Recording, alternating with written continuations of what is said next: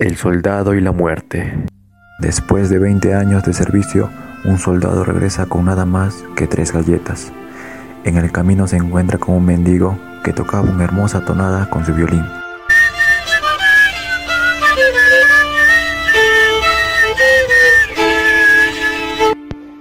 Qué bonita melodía.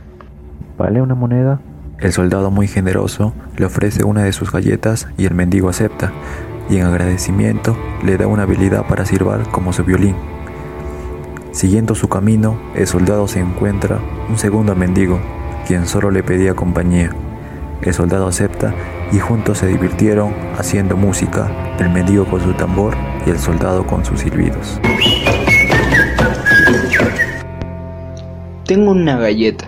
Continuando con su camino, encuentra un último mendigo que le propone a jugar al póker. Vaya, no le he ganado ni una sola.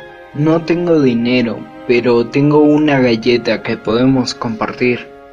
El soldado se sintió mal por haberle dado solo la mitad y a los otros una entera, así que decidió darle las dos mitades.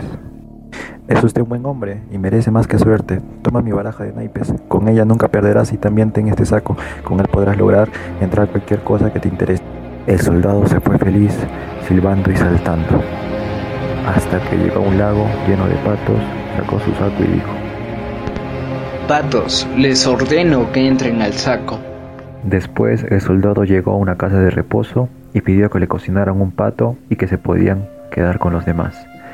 A la mañana siguiente vio un hermoso castillo justo al frente, le entró la curiosidad y se animó a entrar. Allí se encontraban demonios que se le pasaban jugando al póker y fumando. Veo que les gustan los naipes. Aquí traigo unos. No sé si desean jugar conmigo.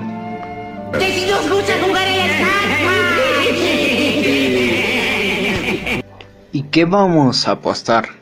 Su alma, su silbido, sus dientes. Yo colecciono dientes. Está bien, pero ¿qué van a apostar ustedes? Tenemos 40 barriles de oro. ¿Te sirven? Muy bien.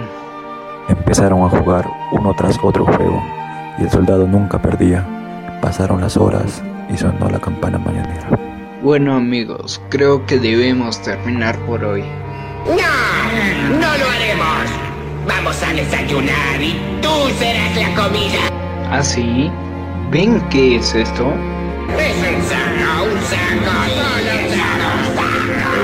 Pues les ordeno que entren en él. El soldado tiró el saco de un lado a otro hasta que los demonios pedían piedad.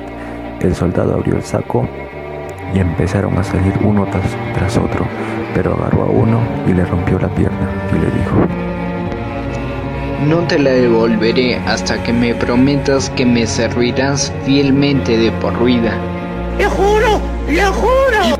Pasaron años, todo iba genial para el soldado y su mágico saco, premiado por el zar era un caballero rico, esposo y padre, y vivía en un hermoso castillo.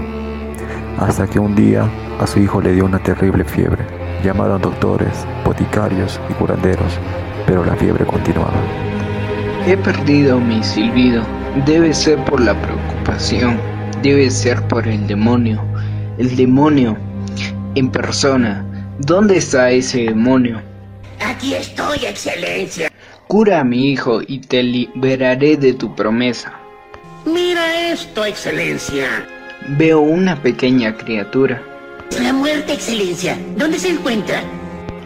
En los pies de mi hijo. Bien, se recuperará. Cuando está la cabeza es que debes preocuparte. Ahora, rocíale un poco de agua del vaso a tu hijo. Eres maravilloso. Bueno, hago todo lo posible. Solo si me das ese vaso. Ah, ¿en verdad? Ah, gracias. Y así el soldado se inició en su nuevo trabajo como hombre milagroso, con su vaso mágico. Al ver un hombre enfermo, inmediatamente él sacaba su vaso y si la muerte estaba en los pies, él rociaba unas cuantas gotas de agua y el enfermo se curaba milagrosamente.